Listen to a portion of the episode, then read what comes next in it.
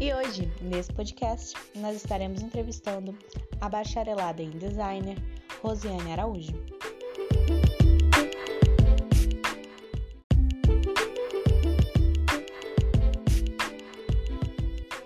Com a participação das alunas Beatriz Alves, Maria Eduarda Agra e Maria Clara Garcês.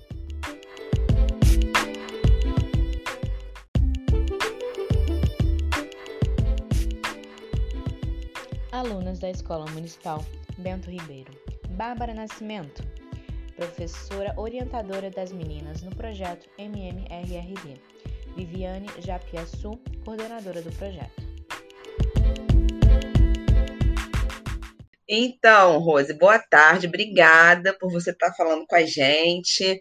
Muito legal já escutar tudo que vocês falaram lá na live, né? Só histórias muito bacanas para compartilhar com as meninas. Eu sou a professora Bárbara, eu sou professora de ciências da escola. É, a gente fica ali no Meier, você conhece, né? Você mora no Rio, conhece. A gente fica no Meier ali na, na, parte bem central mesmo, perto da Dias da Cruz, perto da estação do trem, né? É uma escola bem localizada, mas a gente atende tanto a, a galera né, que mora por ali, que é uma galera mais de classe média, e também a galera que mora no Complexo do Lins, que é bem próximo também. Então a gente tem uma diversidade bem grande de alunos na escola. Não somos uma escola assim é, que tem a característica né, única, não. E aí é, fomos convidados né, pela Viviane para participar do projeto. E aí, na, na, na, verdade, nem eu ia ser a professora é, representante delas. Peraí, a Viviane está falando? Funciona com sexto ou nono ano, né? Esse projeto começou no ano passado, a gente pegou meninos que estavam no sétimo e no oitavo. Aí a gente tem duas aí, que é a Maria Clara e a Duda, que estão no nono, já estão saindo da escola, e tem a Bia, que está no oitavo. Esse ano ainda vai ficar mais um ano com a gente, né? É, elas foram escolhidas pela direção da escola, pela coordenação, na época, antes é, de, de me convidarem para participar desse projeto, esse é uma outra professora, só que ela era de letras. E aí falaram: não, tem que ser alguém de ciências ou de matemática e tal. E aí eu achei bem bacana a ideia e, e me disponibilizei a fazer. É, e aí, assim, elas estão amando o projeto, estão amando escutar né, essas carreiras diferenciadas que elas às vezes nem, nem sabiam, nem conheciam. Até eu mesmo estou aprendendo bastante, coisas também que eu não conhecia. E é isso aí. Aí a gente vai fazer, elas vão fazer algumas perguntas para você. Aí. Bom, eu sou a Maria Eduarda, eu estou no nono ano. E o primeiro bloco é sobre família e interesses pela profissão. Alguma mulher da sua família, uma cientista ou uma famosa te inspirou a seguir sua carreira?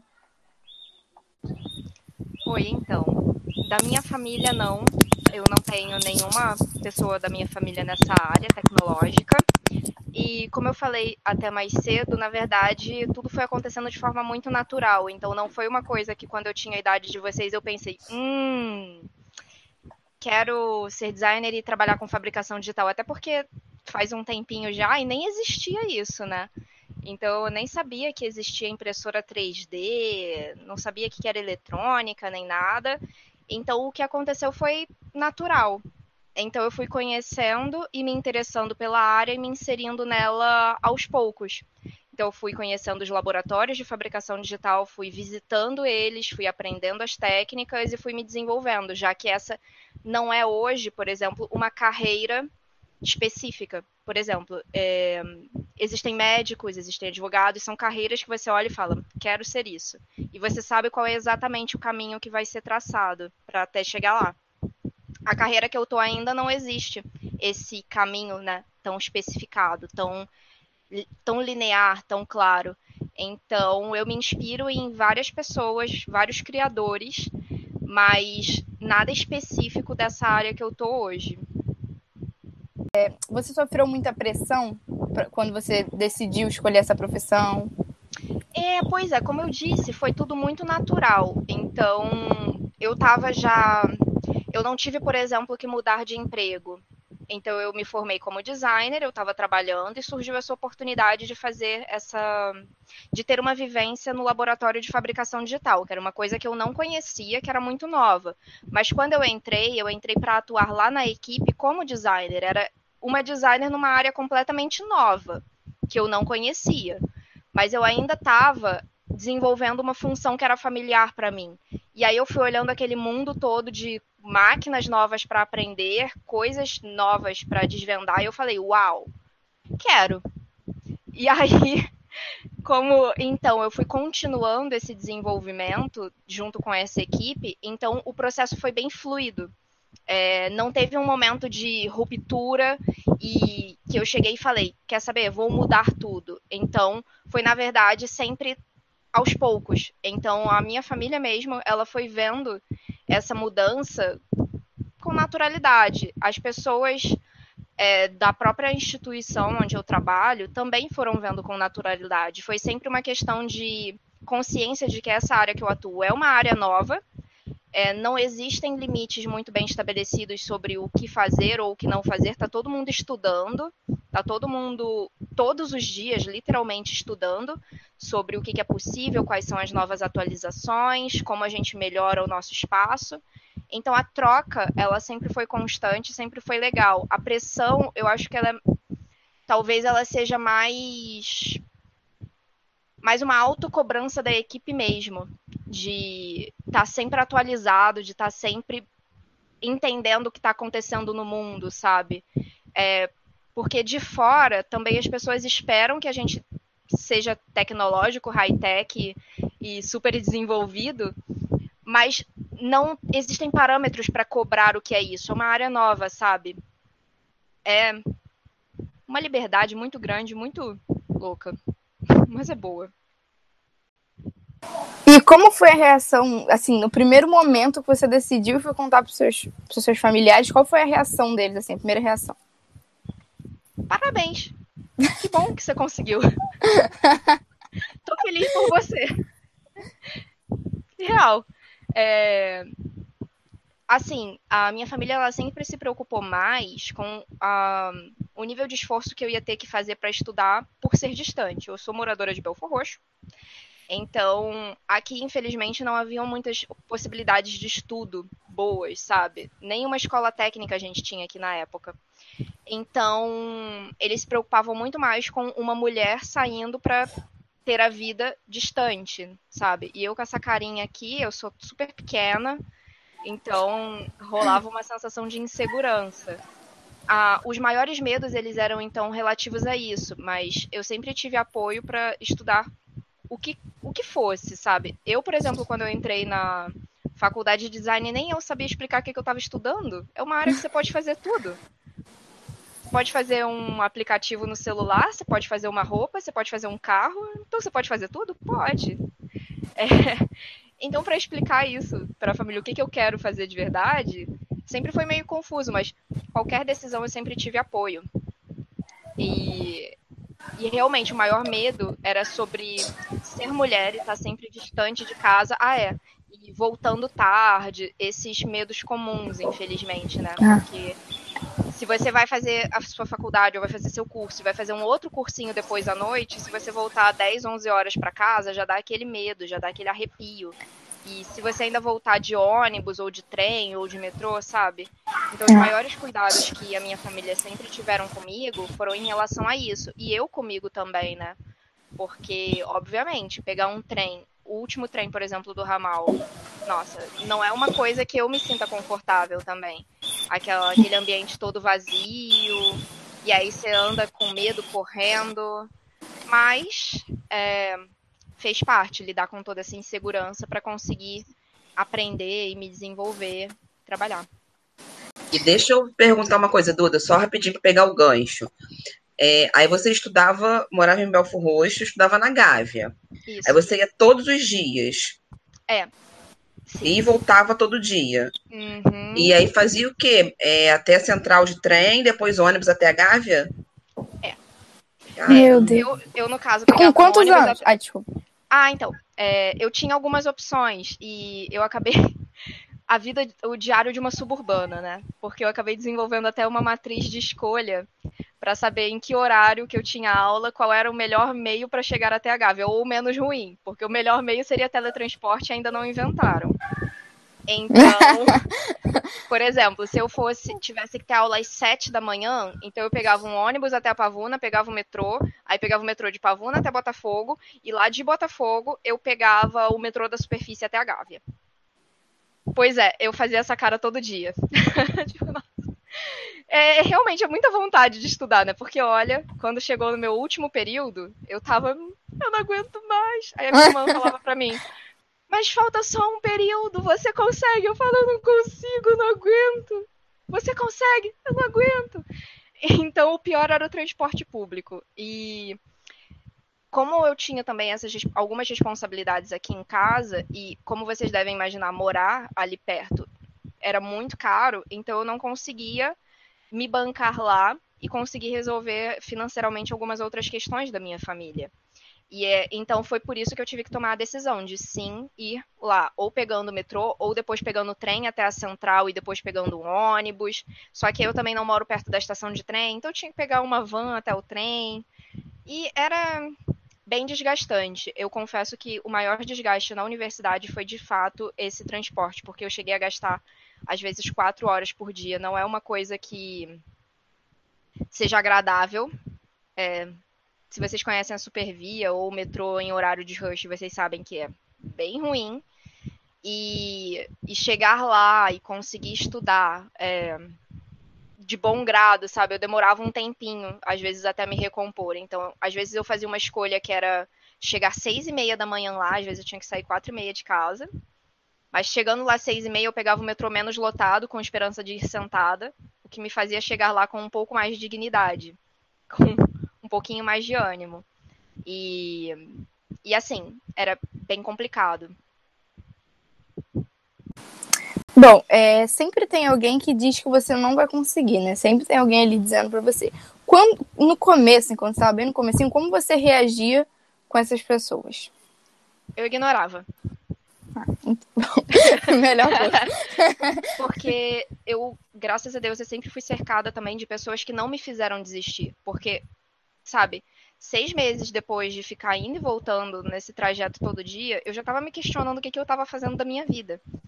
Porque quando eu decidi ir para lá, eu pensei, eu quero estudar na melhor universidade com a melhor estrutura.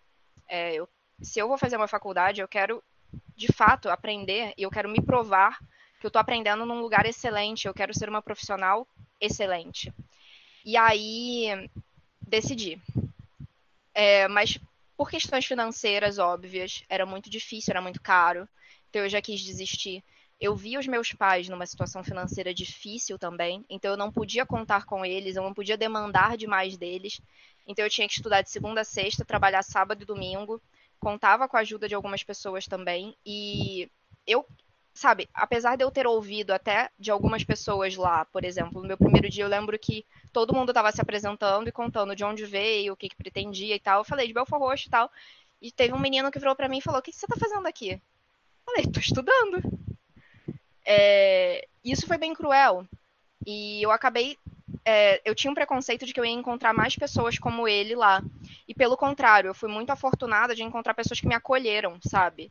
Então, tive vários colegas que dividiram material comigo, que fizeram trabalhos é, onde eles bancavam o material todo, às vezes. Então, para pessoas que me diziam que eu não ia conseguir ou me questionavam a minha motivação de estar lá, eu tinha outras pessoas que diziam, vai, continua.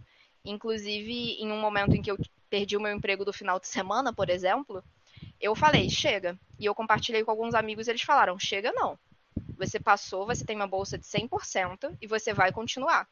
E eles fizeram uma vaquinha, sabe? Então cada um dava 20 ou 30 reais para me ajudar a comprar passagem ou alimentação lá no bandejão e tal. Então eu tive mais pessoas que me ajudaram a permanecer do que pessoas que me desestimularam. E muitas vezes, inclusive, eu continuava por causa dessas pessoas. Porque eu pensava, olha, eu tô cansada pra caramba, eu não domino inglês ainda, porque muito material era inglês e eu ficava tipo, o quê? O que tá acontecendo? Então eu tinha várias coisas que me faziam me sentir inferior ao nível das outras pessoas e tudo isso, com um gasto de energia né, extra que era demandado. E eu pensando, cara, eu acho que eu vou desistir e vou arranjar um outro emprego. Mas as pessoas olhavam para mim e falavam: Eu acredito em você e eu vou te ajudar, vou fazer o meu melhor para que você consiga, porque eu vou te ajudar a realizar esse sonho. E isso foi incrível. E se eu conseguir de fato, foi graças a todas essas pessoas que contribuíram com tempo, com material, financeiramente, com tapinha nas costas, com um acorda menina, você vai se formar na PUC. Continua. E foi isso. Bom, obrigada. E agora é o bloco 2 com a Bia. Ok. O 2 eu vou falar um pouco mais sobre a faculdade. É, o que, que você mais gostou de fazer durante a faculdade? Criar projetos. Porque lá tinha uma parte. A partir do primeiro semestre tinha um módulo chamado projeto. E lá você tinha, então, que investigar um problema e você tinha que desenvolver uma solução para esse problema. E desenvolver uma solução mesmo, um protótipo, e provar essa solução, sabe? No meu primeiro período, por exemplo, eu, eu decidi que eu ia trabalhar num, no hospital junto com o meu grupo, e a gente estava trabalhando na ala pediátrica e a gente tinha que desenvolver uma solução ali naquela ala para acalmar as crianças que estavam esperando a sua vez de serem atendidas, tratamentos difíceis, às vezes como câncer. E, e aí, ok, começamos a desenvolver o nosso projeto, é, deu tudo errado, o que é um aprendizado maravilhoso para essa área maker. A gente eh, descobriu bem cedo que a sua brilhante ideia, quando você testa no mundo real, ela pode não ser tão brilhante assim. Então a gente desenvolveu várias soluções e fazia parte do nosso treinamento ir no local e testar aquilo e ouvir a opinião sincera das pessoas. E a opinião sincera das pessoas era: Obrigada, mas não é bem isso. E aí a gente começou a aprender bastante sobre a importância de ouvir. Por exemplo, a gente estava no hospital, então a gente ouviu bastante sobre a importância da esterilização dos materiais, sobre protocolos de limpeza e tudo isso. Então a gente entendeu que para a gente criar alguma coisa boa, a gente tinha que ouvir com detalhes aquilo que a pessoa precisava, sabe? E aí a gente te teve tanto problema, de verdade, que a gente achou que a gente ia ser reprovado nesse primeiro, eu e o meu grupo. E aí a gente, né, juntou a família, começou a orar, tipo, não, vamos lá, falta pouco tempo aqui, mas a gente consegue pegar tudo isso que a gente aprendeu com o que deu errado e desenvolver alguma coisa. Por exemplo, essa primeira solução que a gente entregou foi um tapete para as crianças poderem montar de forma modular dentro do espaço e brincar em cima dele. Sabe aquele tapetinho de EVA? Imagina ele, mas ele é horrível para limpar. Então a gente desenvolveu um outro, com outro material, com outra forma, uma forma mais lúdica, tipo pizza, com umas almofadinhas que pareciam é, os toppings, né? Tomatinho, manjericão e tal. Coisinhas fofas, porque é criança, hospital. Mas no material adequado. E a gente conseguiu, a gente entregou. Dessa vez todo mundo adorou. A gente ficou, uau! E a gente entendeu, então, a partir daí, o que era desenvolver um projeto e todos esses é, requisitos. E a partir daí, né, desse primeiro projeto, só foram crescendo, aí envolvendo contextos de empresa, desafios da indústria, é, aumentando essa complexidade. Mas o que eu mais gostava mesmo era essa parte de resolver um problema e de botar no mundo real e ver se aquilo ali estava funcionando ou não. É claro que, a princípio, eu não gostava da parte de ouvir que eu estava errada.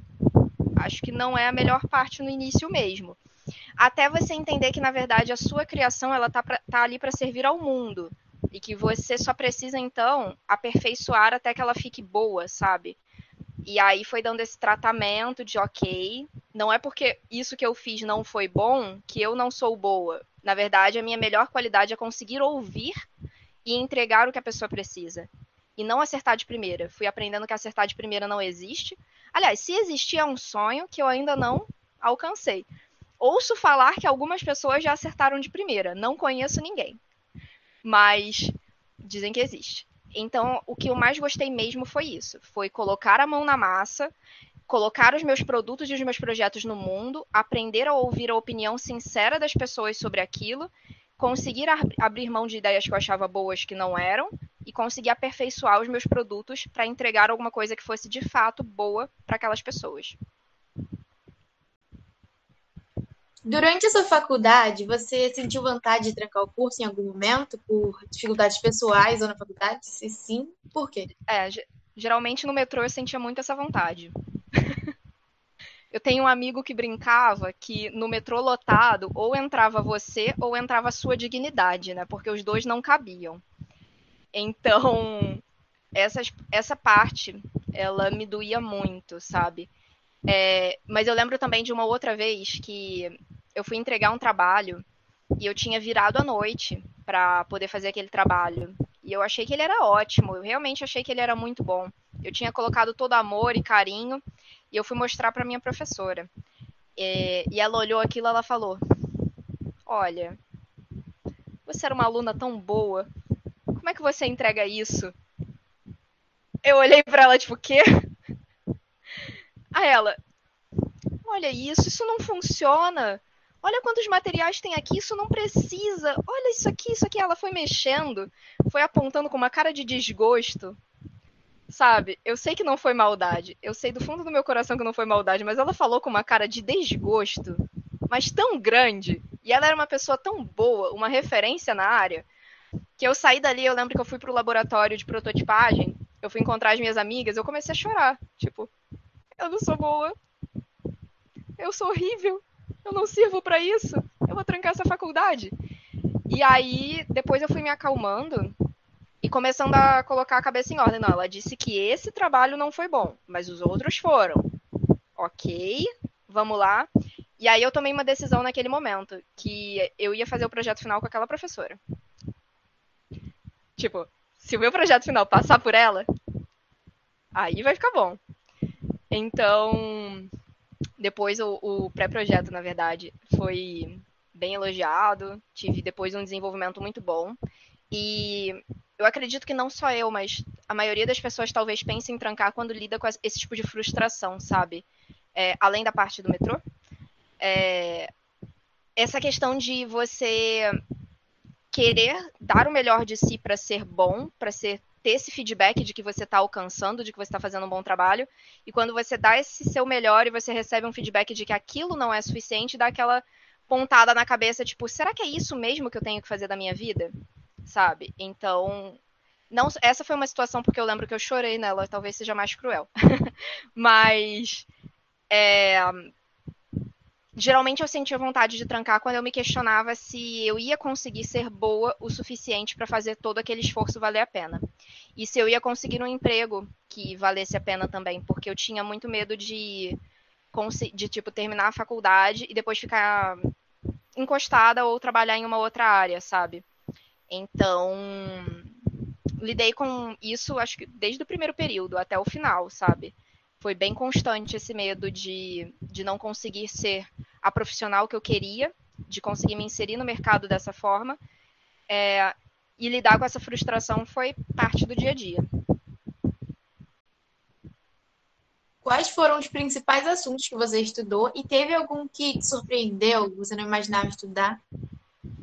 Hum, eu estudei muita coisa, principalmente porque eu sou curiosa. Eu sou muito curiosa.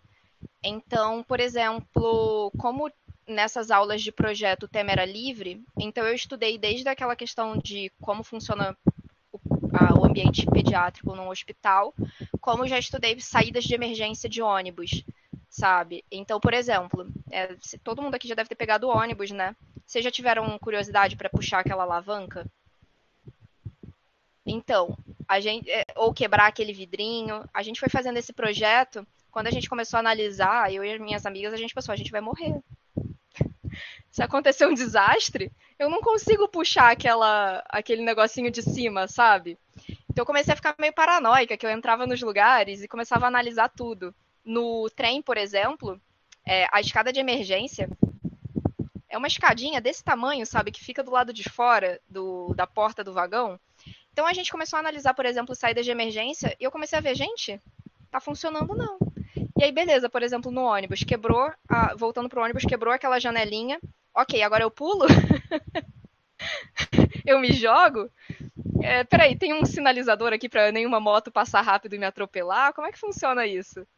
Então, acho que o, o, maior aprendizado mais significativo foi começar a questionar como todas as coisas funcionam. Basicamente, agora eu entro numa interface web e eu penso, ok, como isso funciona, por que, que isso é assim, cadê o botão, faz sentido, não faz sentido. Aí eu vou numa loja e analiso aquilo, e eu vou, pego um produto, analiso aquilo, compro alguma outra coisa, analiso, vejo uma roupa, analiso. Então, eu fui descobrindo como as coisas funcionam. E isso para mim é muito legal, sabe? Eu tinha antes, no, no início, também medo de desmontar as coisas e não conseguir montá-las de novo. E eu fui perdendo esse medo e, ok, eu quero desmontar, eu vou desmontar. Se não conseguir montar de novo, eu terei uma coisa desmontada. Paciência.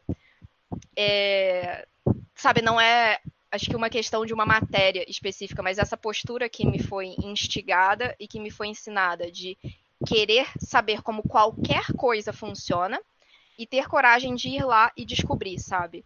É, isso é sinceramente muito legal para mim. E não teve então uma matéria específica porque eu amava todas as matérias que me ensinavam algo novo, desde ergonomia, que me falava sobre a importância de você entender o corpo humano e como os objetos se relacionam com ele, desde o aspecto é, cognitivo, visual, mental, enfim, antropométrico, um, até matérias de física que eu entendia o porquê que aqueles elementos, se, porquê que aquele material fazia com que aquelas coisas se comportassem daquele jeito, sabe? É, fazer experimentos bobos de física, às vezes eu me divertia pra caramba também. E, enfim, acho que o mais legal mesmo é querer saber um pouquinho de tudo e ter espaço para experimentar isso, sabe? Isso é bem da hora. Com algumas piadinhas ou insinuações por você ser mulher nessa área? Se sim, compartilha com Olha, a gente na alguma. Facu... É, na faculdade acho que não, mas no trabalho já sim, porque eu tenho um estereótipo bem feminino. É, eu sou a menina fofinha, é, eu sou sensível, eu sou organizada, eu gosto das coisas bem acertadas. Então isso já é um estereótipo do que acham que é uma postura feminina, sabe? Então, por exemplo, se a gente está trabalhando numa equipe de 15 pessoas, todo mundo tem que organizar os seus arquivos no servidor. Imagina vocês, estão trabalhando na nuvem. Todo mundo tem que botar as coisas nas pastas certinhas, com o nome certinho, porque senão ninguém acha. Principalmente se a gente depende do trabalho um do outro, né? É, e eu, então, era também minha responsabilidade cuidar dessa organização. É, e aí eu ouvia muita piadinha, porque era coisa de mulherzinha. Organização era coisa de mulher. Porque os homens se viravam naquela bagunça. Porque eu estava querendo que o negócio fosse organizado, na verdade não é porque tinha que ser organizado, porque o profissionalismo pede que seja organizado. Não, era porque eu era mulher. E aí, então, se eu falava, por favor, todos combinamos que o protocolo de nomeação desse arquivo é esse, usem esse protocolo, é, foi um acordo de equipe, mas quando eu cobrava, eu cobrava porque eu era mulher. Sabe? E aí acabava que sempre que tinha alguma outra tarefa de organização e etc, ela sempre vinha parar na minha mão também, porque eu era mulher. E enfim, é, eu não me incomodava de pegar toda essa parte organizacional porque eu gosto, eu acho que eu faço ela bem. Mas o que me incomodava era era geralmente tratarem isso não como uma característica importante para o desenvolvimento de qualquer trabalho, de qualquer pessoa em qualquer ambiente, mas tratar como um, uma frescura que seja, que eu estou pedindo só porque eu sou mulher e nova e todas essas coisas, porque como eu estava num ambiente também uh, de pessoas que tinham pessoas mais velhas, pessoas mais novas e tal. Além de ser mulher, tinha a questão de ser mulher e nova. Tipo, ah, quem é você? Para dizer que tem que ser assim, assim, assado.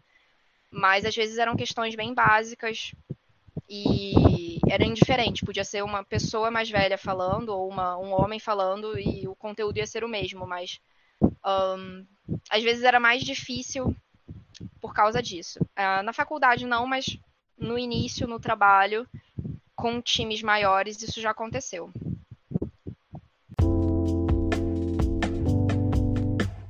Eu sou Maria Clara, estou no nono ano e tenho 15 anos. E agora a gente vai fazer o bloco 3, que é o bloco do trabalho. É, como você foi recebida pelos primeiros homens nos seus primeiros empregos? Um, Bom, acho que o meu primeiro emprego foi meu estágio. Foi bem. É...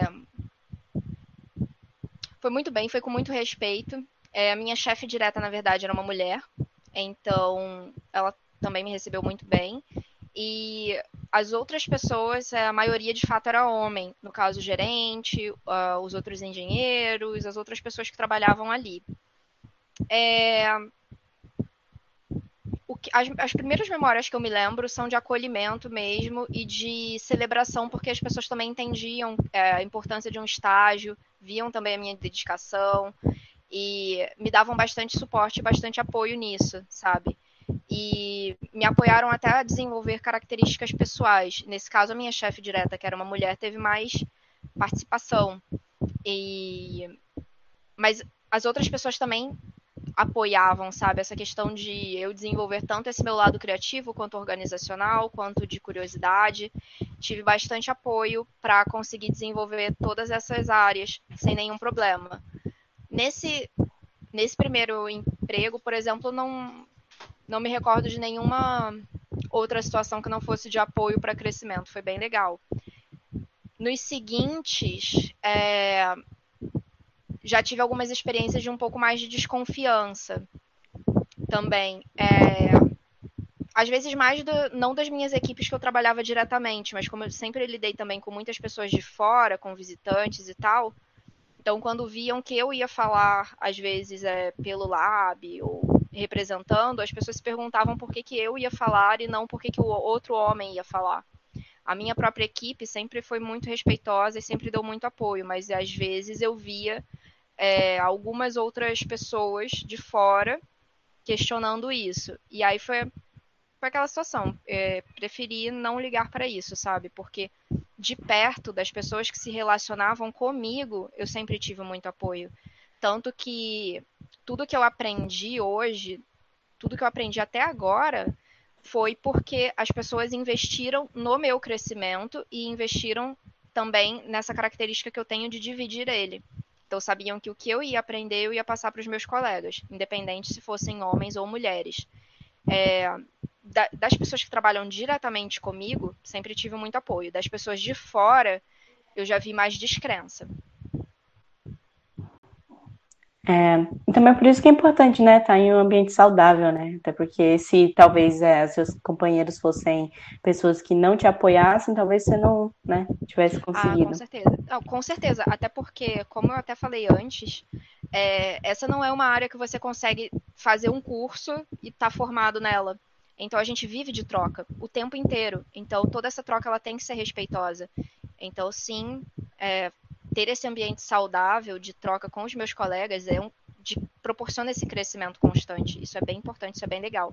E uma coisa até que se lembrou, por exemplo, eu fui num congresso internacional uma vez que teve uma cena engraçada. A gente estava na fila para fazer o credenciamento no congresso e eu estava com umas duas mulheres brasileiras, só que uma era do Rio Grande do Sul e outra de Minas Gerais.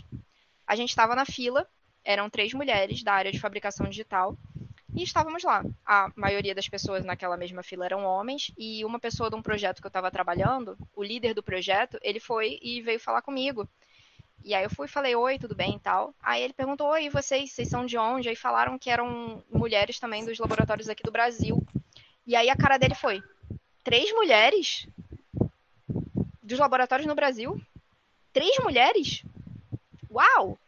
E eu, tipo, ok sim.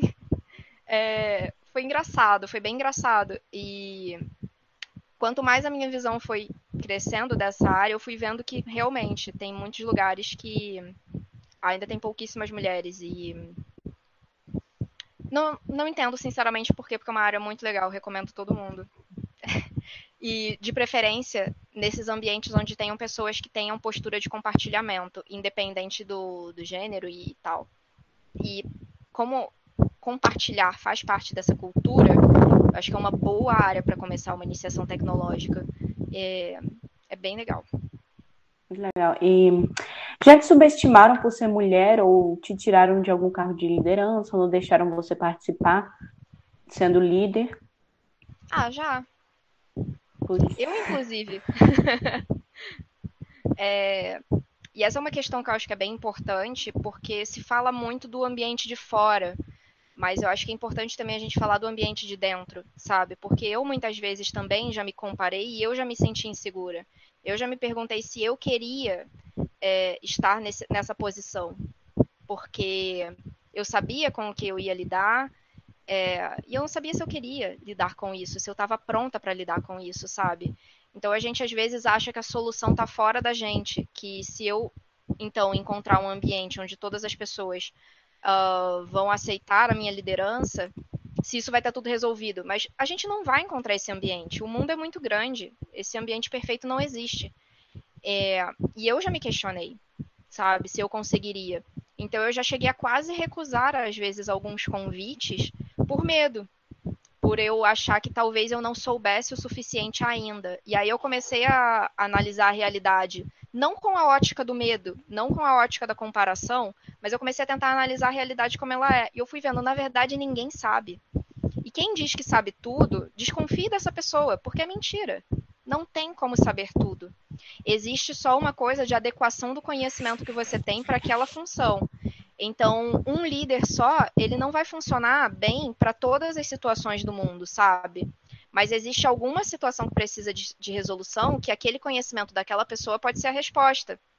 Então, o que eu fui aprendendo é que eu tinha que lidar, então, com essa consciência interna. O que eu sou boa, o que eu não sou boa, e não me envergonhar disso, saber pedir ajuda também, e conseguir então entender, para isso aqui, sim, eu consigo, eu vou lá, eu vou aceitar, eu vou liderar essa parte e vai dar tudo certo. Ou não, ou vai dar tudo errado e a gente vai resolver, porque as coisas dão errado. E a gente se preparar para isso é muito importante. E aí a gente resolve essa situação e vai lá. E algumas vezes dizer humildemente, não, eu não quero também assumir essa posição agora, porque eu entendo que ela não é boa para mim no momento em que eu estou. É, então, acho que é importante para essa resposta frisar isso, que é importante que a gente esteja bem resolvida para saber se a gente quer e se a gente pode assumir aquela liderança naquele momento, independente do que as outras pessoas estão dizendo. Já me tiraram, sim, também de uh, liderança de projeto. E, sinceramente, hoje em dia, eu, eu naquela época fiquei muito triste. Mas até hoje em dia eu penso, sinceramente, a gente pode aprender tanto na, na posição de liderança quanto na posição de subordinado, sabe? E o que, que, a vida me trouxe hoje? A vida hoje me trouxe isso. Então é isso que eu vou fazer da melhor forma possível. E não, sincer, hoje, sinceramente, eu já. É isso que eu penso. Eu penso que é muito mais importante eu saber a que eu estou disposta, o que, que eu estou preparada, do que o que, que as outras pessoas vão me oferecer. Porque isso ainda é decisão delas. E o que, que eu posso fazer? Só respeitar, sabe? Sim. É, e você já se sentiu intimidada por algum homem? Ou ele já foi desrespeitoso com você e te intimidou, é, te assediou, algo do tipo? Ah, eu sou pequena e mulher, uhum. né? É bem fácil fazer isso. tipo, é, é, é, tipo o estereótipo da pessoa contra quem você cresce, sabe? Mas isso também é, acabava me fazendo ser tratada mais como uma peça de porcelana. Então, muito pelo contrário, o que eu vi às vezes era as pessoas me tratarem é, tipo, não fala assim desse jeito, ela vai ficar magoada. Ou não, você não pode falar isso com ela, tal. E eu, eu isso é uma coisa que às vezes as pessoas não falam, mas eu sentia muito, sabe? De as pessoas às vezes terem medo de falar comigo por eu ser assim, pequena e tal. É, e assédio especificamente, é, não, não por ser mulher, mas eu já convivi em ambientes onde eles tinham um linguajar que eu julgava extremamente desnecessário e desconfortável. E quando eu ia explicar isso e pedir, por gentileza, pode falar de outro jeito porque o dicionário é grande e você tem outras palavras para utilizar, ah, infelizmente eu já ouvi tipo, ah, isso é porque você é mulher.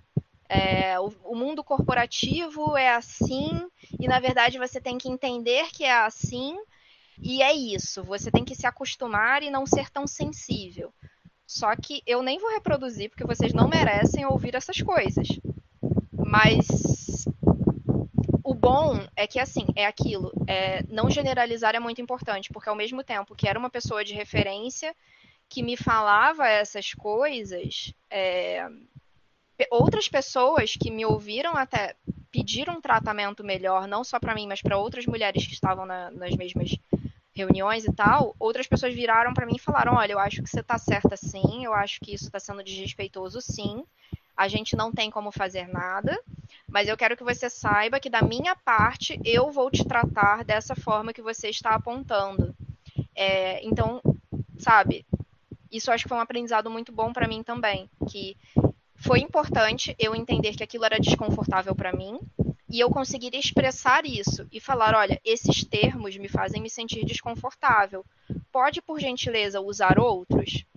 Eu ouvi de uma parte que isso era coisa de mulher, que era sensibilidade desnecessária, mas de outra parte eu também ouvi, olha, eu acho que isso está certo e eu vou evitar falar dessa forma, sabe? Então, o que eu espero é que a gente tenha cada vez mais ambientes desse tipo respeitoso, mas a gente não pode mudar a cabeça de todo mundo. Na verdade, a gente só muda a nossa cabeça e com muito esforço. Então, vamos focar nela. Se as outras pessoas quiserem ter mais empatia, a gente agradece e conversa para entrar nesse acordo. Obrigada, e o bloco sobre o trabalho se encerra por aqui.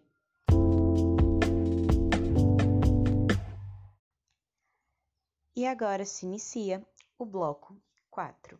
É, você já recebeu algum salário menor do que de algum homem, mesmo exercendo a mesma função?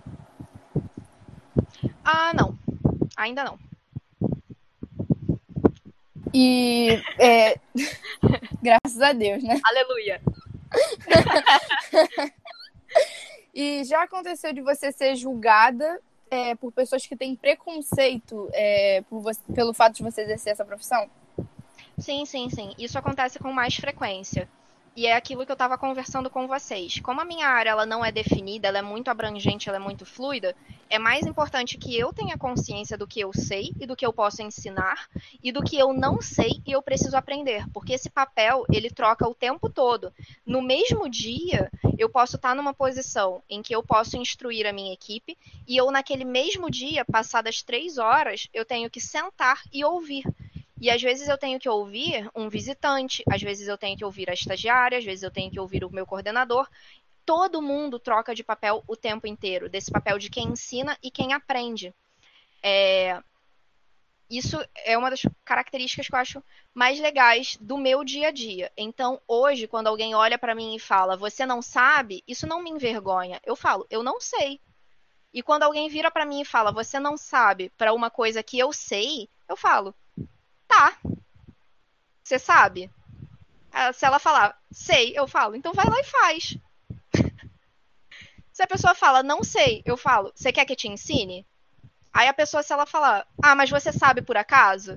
Eu posso ir lá e demonstrar, e a pessoa pode decidir aprender comigo, ou ela pode falar, não, eu prefiro esperar aquele outro cara lá. Aí eu vou falar, tá, Sabe? Eu acho que esse não é o tipo de coisa que vale a pena gastar tempo e energia discutindo ou ficando chateado, sabe? É, eu já ouvi feedbacks bem positivos. É, é, engraçado, né? Eu entendo até como apelido carinhoso. Tipo, ah, aquela baixinha ali, ó. Você olha para ela, mas você vê como é que cabe tanta coisa naquela cabeça. Sabe um monte de coisa. Então, eu entendo que eu também não tenho o estereótipo de guru tecnológico, mas quando alguém se abre e permite essa troca de acontecer, né, é, o desenvolvimento do projeto e tal, eu acho bem legal. Quando a pessoa decide não se abrir e não querer confiar é, no meu conhecimento e tal, eu não insisto, eu não discuto. Se a pessoa quiser procurar uma outra fonte, ela tem todo o direito. Eu recomendo que ela vá, porque não vale a pena o desgaste, sabe? Acho que a gente tem que ser seguro do que a gente tem a oferecer. E quando uma pessoa não quiser isso, não decidir não confiar na gente, isso não vai abalar. Porque a gente sabe quem a gente é. Então a pessoa tem todo o direito de ir embora e tudo bem, e procurar alguma coisa que ela queira naquele momento. E você já, já teve gente querendo te ensinar uma coisa meio que óbvia para você, mas falando como se você não, não fosse capaz de aprender. E se sim, como que você reagiu? É mesmo? é sério. Literalmente essa é a minha reação. E aí eu fico, eu falo, é mesmo? Uhum. Aí eu fico escutando, aí eu faço perguntas. Aí daqui a pouco talvez a pessoa fale alguma coisa, eu falo, é inclusive, por exemplo, aquela outra técnica pode resolver isso de forma tal, tal, tal. Aí a pessoa vira para mim e fala, ah, você sabe. Aí eu falei, sei, né? Acontece. É, é... Né? Mas hoje isso, de fato, de novo, é... eu já tô lidando com isso de uma forma bem melhor, sabe? Eu deixo a pessoa falar. Não vale meu desgaste. É. Deixa a pessoa falar, deixa dar palestrinha. Tudo bem, sabe?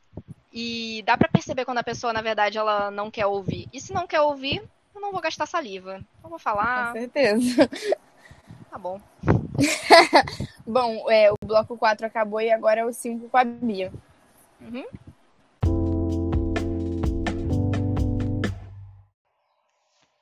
E agora se inicia o bloco 5. Como essas atividades domésticas estão impactando no seu trabalho durante a pandemia? Durante a pandemia, olha, é, eu não tenho filhos, né, e não sou casada. Então, eu acho que, na verdade, o que me impactou foi eu ter mais tempo para eu lidar comigo mesma. Então, é, o maior impacto que eu tive foi uma coisa que, desde a idade de vocês, eu não tinha. Era uma coisa chamada tempo livre. Então, isso para mim foi assustador. Porque desde que eu comecei a estudar na escola técnica, que eu fazia o ensino médio e o técnico ao mesmo tempo, e comecei depois a fazer estágio, faculdade longe, trabalhar e curso e tudo isso, a minha vida era uma loucura. E aí, durante a pandemia, eu fiquei seis meses sem pegar trem, sem pegar ônibus. Que vida é essa? O que está acontecendo aqui? Então, são horas da minha vida que eu dedicava em transporte e que aí eu podia dedicar para outras coisas. Eu pensava que outras coisas eu vou colocar nessas horas. Aí as pessoas começaram a me mandar coisas para fazer, projetos e tal. E aí eu tive um insight que foi o seguinte: acho que cuidar da saúde mental é importante. Suspeito que seja uma boa ideia. O que, que eu posso fazer para isso? E aí eu estava tendo várias crises de ansiedade no início da pandemia, acho que como a maioria das pessoas, né? É aquele momento de chorar em posição fetal, deitado na cama, perguntando para que que existência, é, que essas coisas. E aí eu pensei, eu acho que isso não é saudável. Tenho que fazer alguma coisa.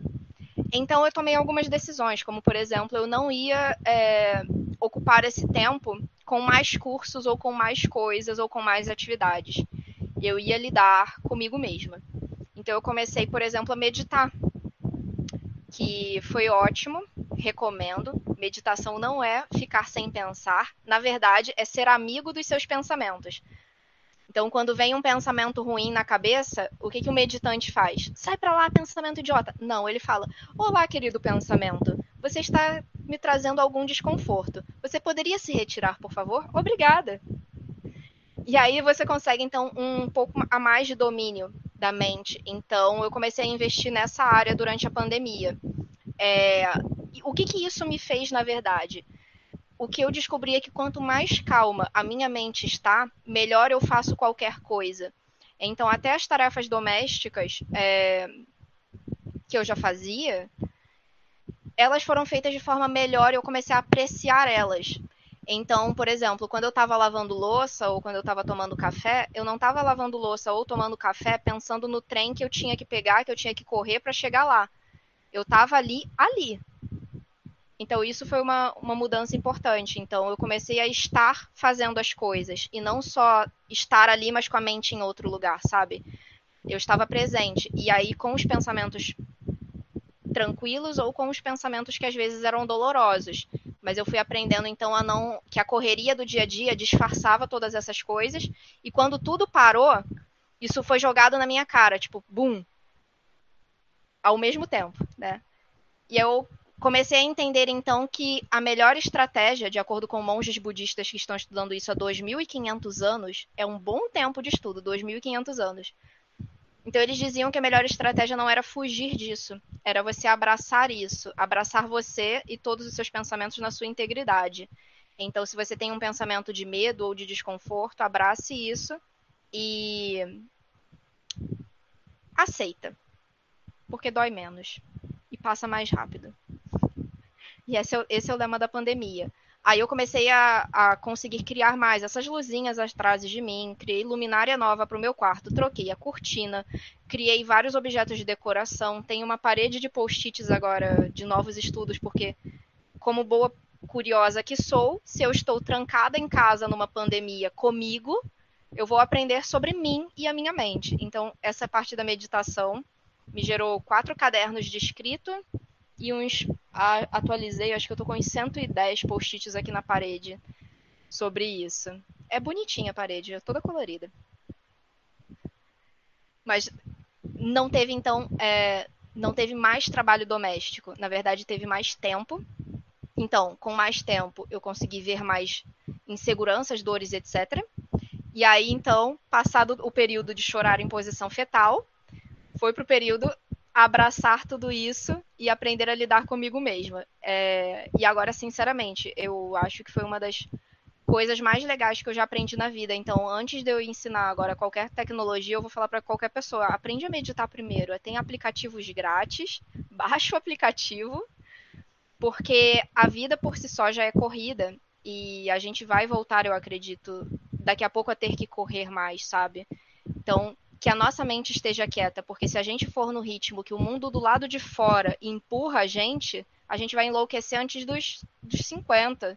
A gente vai tomando remédio aos 30.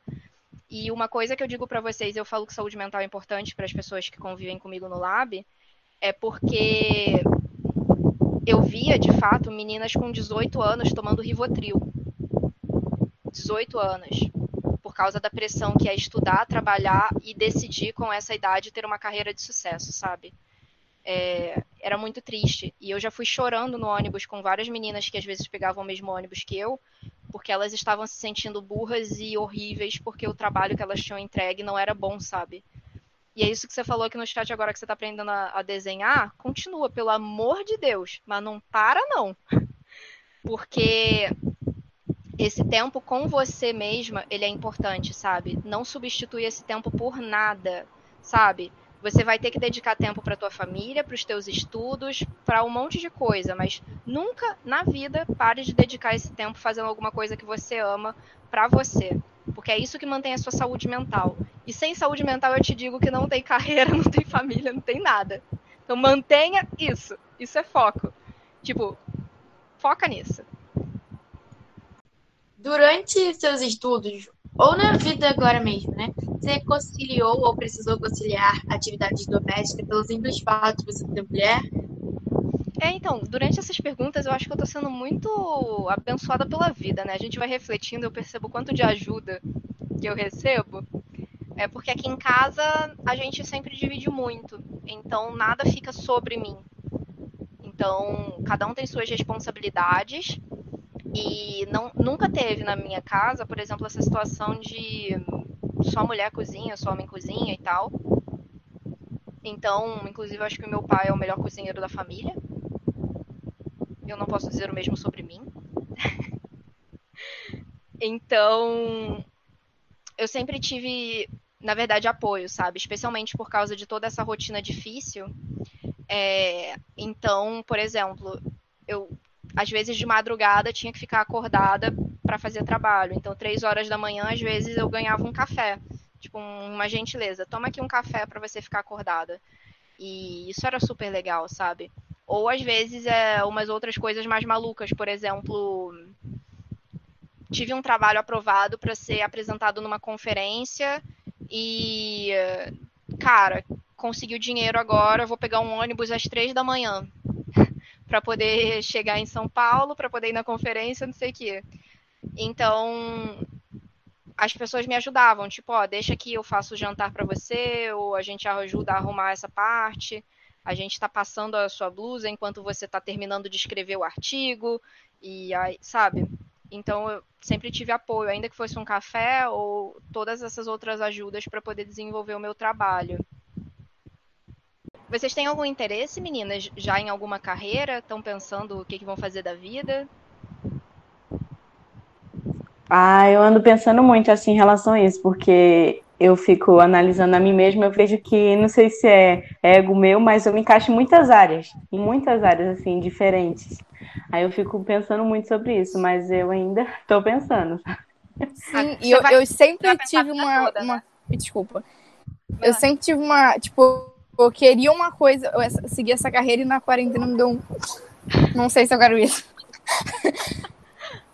Mas qual? É que a ligação cortou. Eu, eu entendi que na quarentena você teve uma iluminação divina que mudou a sua mente, mas foi para qual é, carreira? É, então, na verdade, assim, eu, então, me deu uma indecisão porque agora eu quero várias. então eu não sei. Eu quero várias, eu não tenho mais. Eu tinha uma e agora.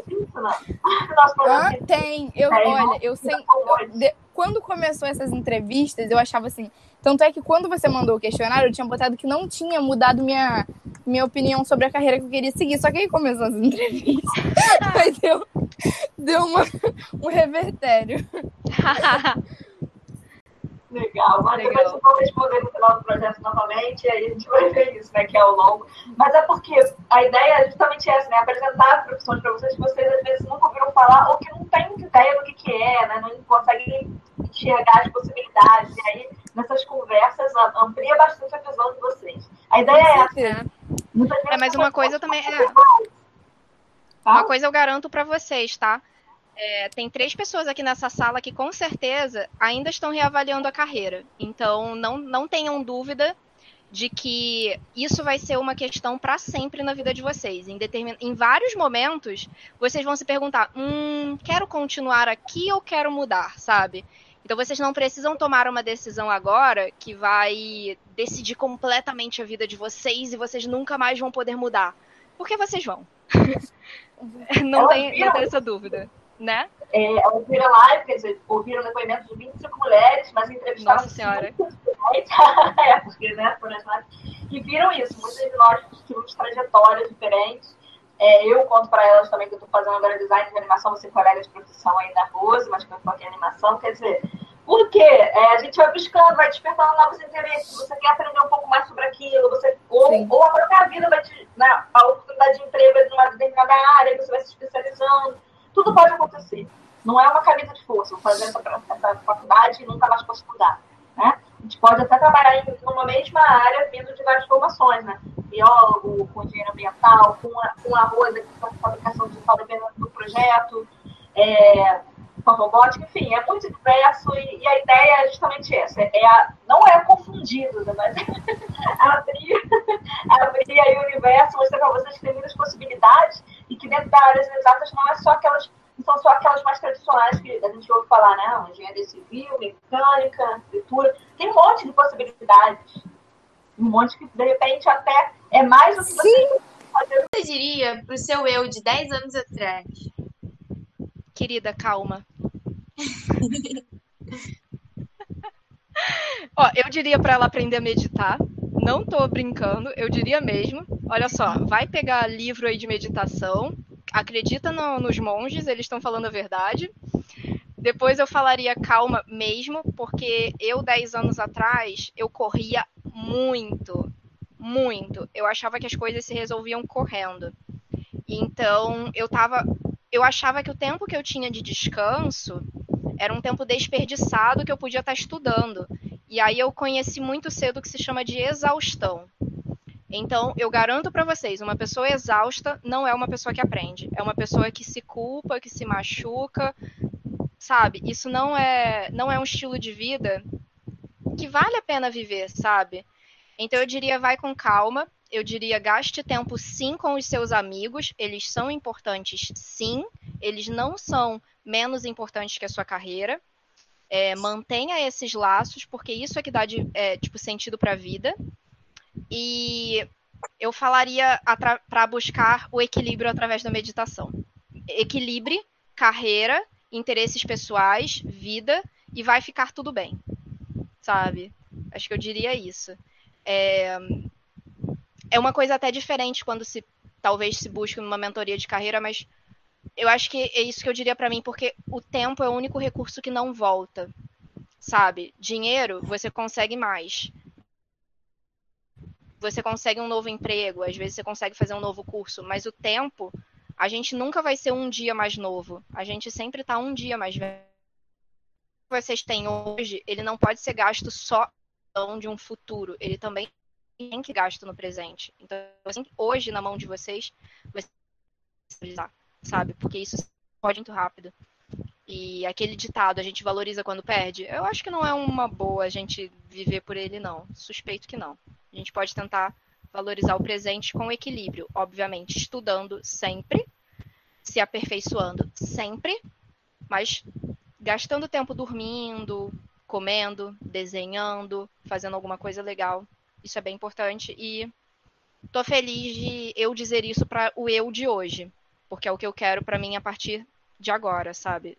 Pandemia de 2020 me mostrou que é isso que eu quero. É uma coisa que eu não vou retroceder. Inclusive agora eu faço yoga no almoço. Recomendo.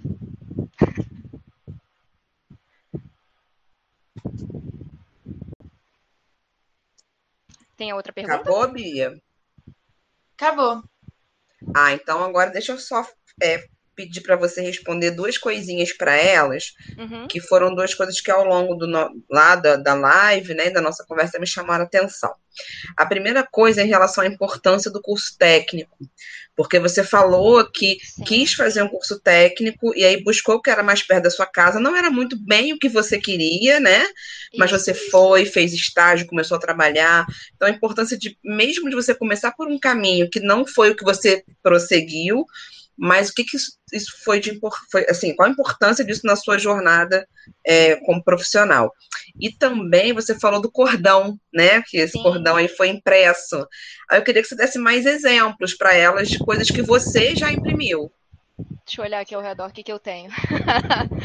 É, eu tenho algumas coisas que eu posso pegar aqui que estão ao alcance e aí eu posso contar. Mas sobre o curso técnico é verdade e como eu falei para vocês mais cedo, eu Ah, é é o logo de vocês em 3D. Que bonitinho. É, então eu vim de uma família, né, bem pobre também, então a gente eu sempre soube que ia chegar um momento em que meus pais iam precisar de mais ajuda, né? Então, desde cedo eu tinha essa consciência, eu tinha esse desejo de conseguir ter uma posição que me fizesse ajudar eles, sabe? Então, eu entendia que quando eu estava lá para os meus 14 anos, eu nem sabia que tinha curso técnico, de 13 para 14 anos. Aí, uma amiga minha, ela foi fazer a prova para a FATEC ali em Nova Iguaçu, o João Luiz. E, e aí ela falou: Ah, vou estudar lá. Eu pensei: Ah, eu quero estudar com a minha amiga. Que que troço é esse aí de curso técnico? O que que é isso? Aí eu vi que era uma formação profissional e que já me habilitaria para conseguir algum nível de empregabilidade um pouco melhor. Eu já ia ter alguma formação para começar a minha carreira profissional de uma forma bacana. Eu pensei, tá bom, isso parece bacana, isso é grátis, então isso cabe no meu orçamento. então acho que eu vou por ali. Então comecei a estudar e fui fazer esse curso. É, Junto com o curso, eu comecei também a estudar informática. Uma frustração que eu tinha na vida é que eu nunca tinha conseguido fazer curso de inglês e espanhol ao mesmo tempo. Hoje, eu também. Agora vamos falar para. Volta mais alguns anos atrás, eu diria para essa menina: vai com calma também. Se você já está aprendendo informática até 9 horas da noite, não tem onde enfiar curso de inglês aí, fica quieta. Eu diria isso. Continua ouvindo Blink 182, Britney Spears e tal, que por agora resolve. É... E assim, foi importante para mim porque eu conheci já no curso técnico é, um pouco mais de como o mundo profissional funciona. Então, tinham aulas não só, por exemplo, daquela área técnica, por exemplo, de contabilidade, estatística, não sei o quê, mas eu tinha aula de postura profissional. Então, se eu chego numa empresa sabendo redigir um e-mail, sabendo atender um telefone, são coisas que são básicas, mas que são muito importantes, sabe? Então, eu tenho uma, uma experiência já do dia a dia naquela época eu não sabia de experiências de jovem aprendiz, mas eu sei que hoje existem porque eu convivia muito. Então, por exemplo, se, se eu pudesse também dizer para alguém com 15 anos, é, eu diria para fazer um curso de jovem aprendiz. procurar uma colocação talvez no, numa empresa grande como o Metrô, como a Piraquê, uh, Braskem, acho que tem também. Enfim, tem empresas grandes que têm programas de jovem aprendiz em áreas tecnológicas que são uma experiência legal, entende? Você faz um programa de um ano, um ano e meio, dois anos, e aí você já olha, nossa, é, quero muito isso para minha vida, ou hum, não quero isso para minha vida, sabe? Que é o que a gente vê no dia a dia. Tem gente que entra e se apaixona por mecânica, tem gente que entra e se apaixona por alguma outra área, sabe? É, eu tive alunos, por exemplo, que se apaixonaram por design por causa de uma oficina e de uma aula, e agora foram cursar faculdade, mas entraram apaixonados por administração ou por, ou por eletricidade. É, eu acho que é, é importante começar cedo é, dentro dos limites, claro, saudáveis, mas, por exemplo, um curso técnico junto com o ensino médio ou um jovem aprendiz, para que vocês entendam com calma o que, que é o mundo profissional. Porque vocês não vão aprender de primeira e não tem como aprender sem estar lá. E essas são oportunidades adequadas para quem está começando, sabe? E realmente, acho que. É, até eu colocaria jovem aprendiz como antes do curso técnico, sabia? Porque ele já te dá uma inserção e uma vivência na empresa, se possível. E alguns deles, fica a dica, tem bolsa. Então vocês podem ganhar até um, um auxílio por mês de 300, 500 reais. Às vezes tem até um pouco mais. Acho que a média é em torno disso, mas tem um pouco mais. Então você estuda, você tem uma experiência profissional que já te dá uma noção de como é que as coisas funcionam profissionalmente e ganha às vezes um auxílio que é bom para você e para sua família. Eu recomendaria um começo por aí. Depois, é, ou partiria para o curso técnico, porque ele te dá habilidades específicas que às vezes a faculdade não dá. Uh, porque ela tem uma área muito grande, né? Então, se você quiser aprender algum ferramental específico, ele ajuda, também ajuda na inserção. E para quem vai conseguir estágio na faculdade, o curso técnico é sim um diferencial, porque você sabe que aquela pessoa já tem aquela experiência, já tem aquele ferramental incluído, sabe? E tudo são questão de escolhas, e não existe uma escolha que seja errada, que vai condenar a sua vida a uma eterna perdição, não. Mas é óbvio que vocês é, vão experimentando, o importante é ter consciência dessa experimentação e fazer o possível, né? Por exemplo, se eu pudesse, eu teria feito design ou publicidade quando eu tinha a idade de vocês, mas a minha família ficou aterrorizada por eu ter que pegar um trem para uma outra cidade, ficar 40 minutos lá dentro, eles não conheciam e tal. Então o que eu fiz era o que estava mais perto. E tudo bem. Nem sempre a gente quer, nem sempre o que a gente quer é o que a gente vai ter naquele momento. A gente lida com as opções disponíveis e tudo bem. Sabe, vocês têm uma vida inteira para tomar decisões. É, não, não se não se perturbem por causa disso, sabe? Eu acho que eu acabei esquecendo a segunda pergunta. Qual que era? Eu fiquei na do curso técnico. Das coisas que você já imprimiu. Ah, é, olha, então, eu tenho aqui em casa mais bugiganga, né? Porque é, dá para imprimir uma série de coisas, tipo peça de máquina, face shield, é, robô, tudo isso. Mas aqui, como eu trago as minhas coisinhas, então eu tenho isso daqui, eu tenho o Calicat. O Calicat é muito fofinho. O Calicat é um gatinho que a gente imprime para calibrar a máquina. Quando ele fica assim bonitinho, com olhinho e tudo, bigodinho, é que a máquina está bem calibrada. Ah, eu tenho um Super Mario ali. Eu tenho. Opa! Opa, esse aqui eu acho que é mais legal. Esse daqui não é impressão 3D, mas esse aqui é um corte a laser de um projeto que foi bem bacana. Foi meu primeiro projeto internacional. Aí você sabe quando você traz as peças para casa de lembrança? Tipo camisa da escola, quando vocês encerram o ano e assinam. Então, isso aqui é uma peça de uma estrutura arquitetônica artística que foi montada lá em Santiago, no Chile. Então, foi um projeto que juntou 12 países da América do Sul e eu, sem saber falar espanhol, dale, vamos. E aí eles juntaram uma galera para desenhar esse módulo. Isso tipo tava o final, cara, ele era bem grande. Vamos colocar como uns, ah, eu não sei em medida, eu não medi ele, mas imagina um, um imagina que era uma kitnet feita com esses módulos. Então cada módulo desse se encaixava um no outro e ia fazendo uma grande construção, sabe? Mas qual que é a graça desse negócio? Por que, que eu gosto tanto dele? Porque cada módulo desse foi impresso em um laboratório nesses 12 países. E todo mundo levou isso na mala para Santiago e montou ao vivo. Então, sabe aquela história da fabricação digital que é você dar um arquivo para que cada pessoa ao redor do mundo possa construir? Então, fizeram o desenho disso aqui, disponibilizaram para todo mundo que ia nessa conferência, todo mundo cortou, enfiou na mala, levou para Santiago. Quando chegou em Santiago, tirou da mala e todo mundo foi encaixando uma peça na outra.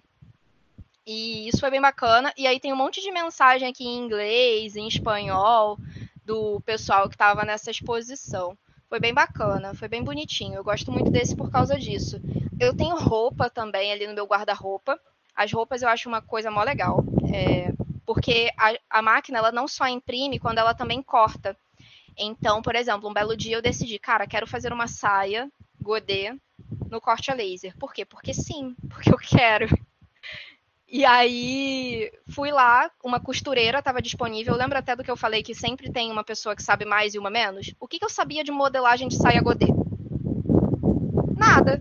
Perguntei para Rosângela, Rosângela, então como é que se modela uma saia godê? Eu ouvi dizer que é fácil. Ela falou, ah, é fácil. A gente mede a sua cintura, faz uma circunferência, faz isso aqui e tal. Falei, Rosângela, vamos fazer? Ela falou, como? Eu falei, então. Aí eu abri o programa de desenho comecei a desenhar o que ela estava me falando. E aí falei, vamos cortar? Ela falou, como? Eu falei, assim. Então, sabe essa história de trocar de papel o tempo todo? Então, numa hora ela estava me ensinando modelagem, na outra hora eu estava ensinando desenho e a mexer na máquina, e em 45 minutos a gente fez uma saia. Recomendo, é muito divertido. E aí eu. Isso estava num evento, né? Aí nisso foi engraçado. Eu fui no banheiro, troquei de roupa, já fui para a parte final do evento com a minha saia que eu tinha acabado de fazer. Por que não? É isso. Aí tipo, ah, quero um cordão novo, vou ali imprimir. Quero uma saia nova, vou ali fazer. Quero a peça da minha máquina quebrou. Ah, beleza, vamos desenhar a peça da máquina e vamos imprimir ela de novo. É... Cara, quando a gente fala que é faça você mesmo quase qualquer coisa, é real, sabe?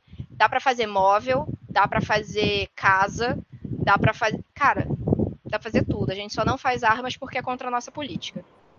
Fazem hoje em dia, tem aplicações é, muito importantes na medicina, né? Fazer prótese para fazer até. É.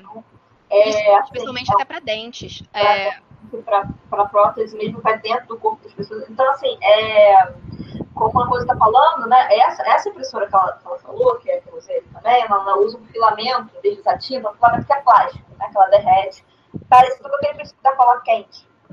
É, a gente está adquirindo para o projeto umas canetas 3D, que aí, em vez da impressora, mas usa o mesmo filamento, vocês vão conseguir fazer alguns protótipos, né? A gente ia fazer isso nas oficinas presenciais, mas eu já comprei, e aí já recebi o aviso que está chegando, e a gente vai, vai ficar para as escolas, tá? Mas a gente vai ver se consegue fazer aí alguma oficina juntas ainda. Se não, esse ano, no início do ano que vem, a gente dá um jeito, né? Mesmo que você já esteja em outra escola, a gente marca de, de ir para poder?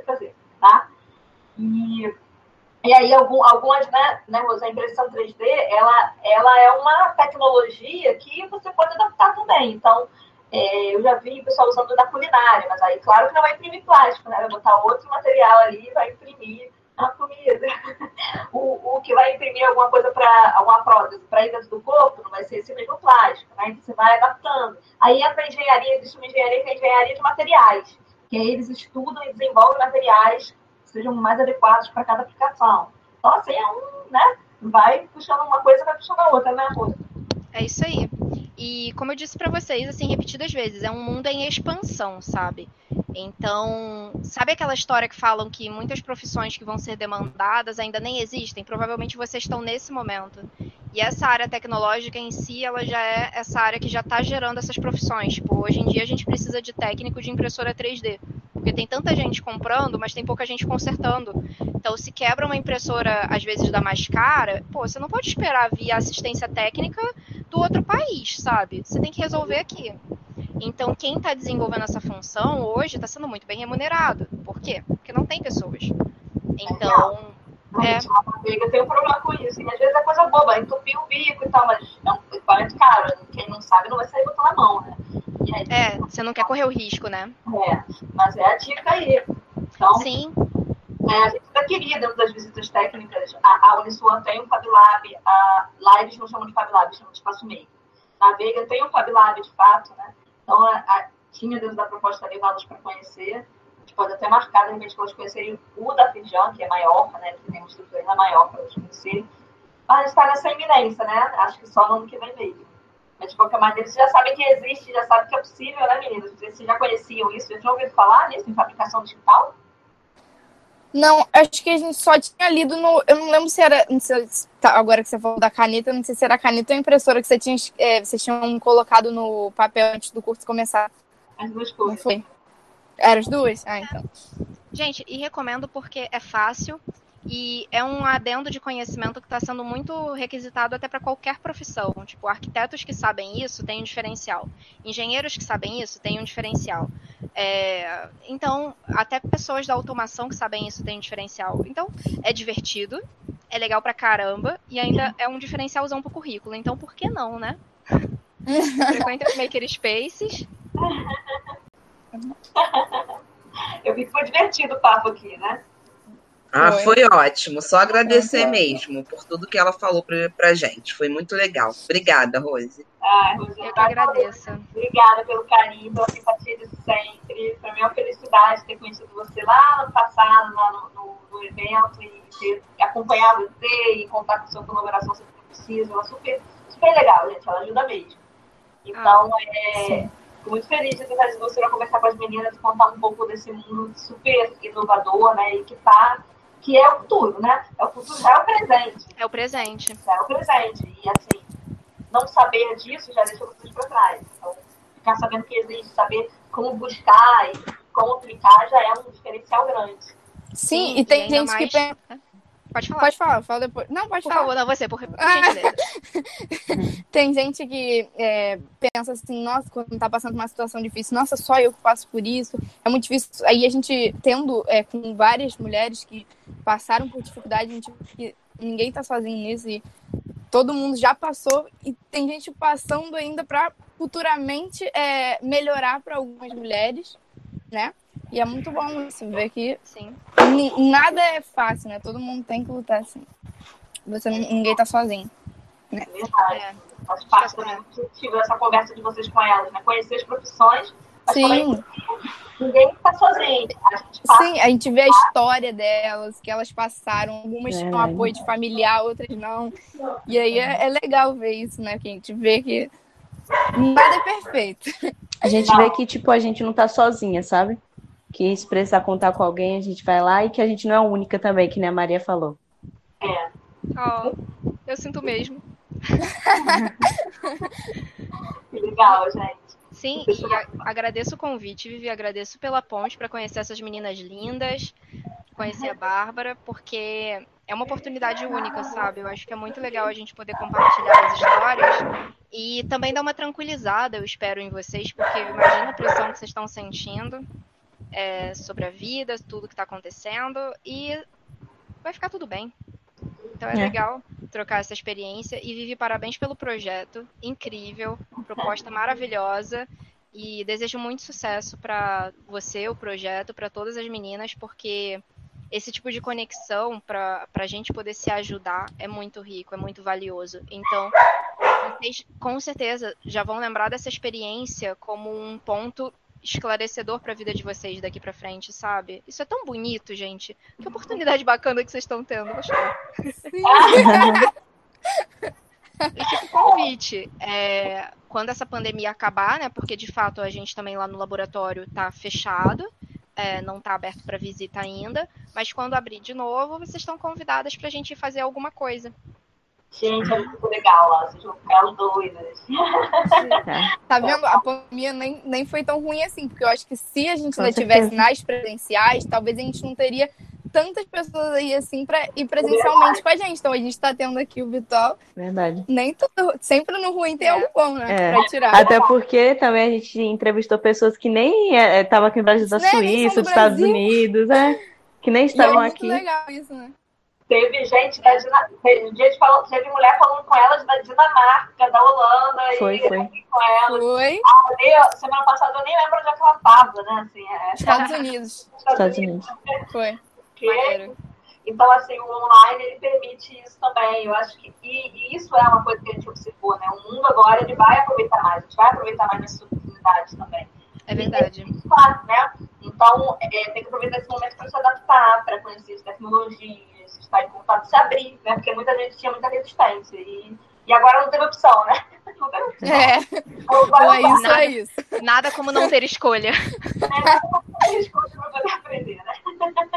Mas é isso. Então a gente vem se adaptando é, e eu acho que estou muito feliz, assim, é, a de vocês aqui é a última entrevista que está encerrando essa série, né? Chegamos ao final do podcast Nossas Mulheres, Nossa História, uma série de entrevistas desenvolvidas pelo projeto MMRRD, com cinco escolas municipais do Rio de Janeiro e mulheres de diferentes áreas das exatas, tecnologias e liderança.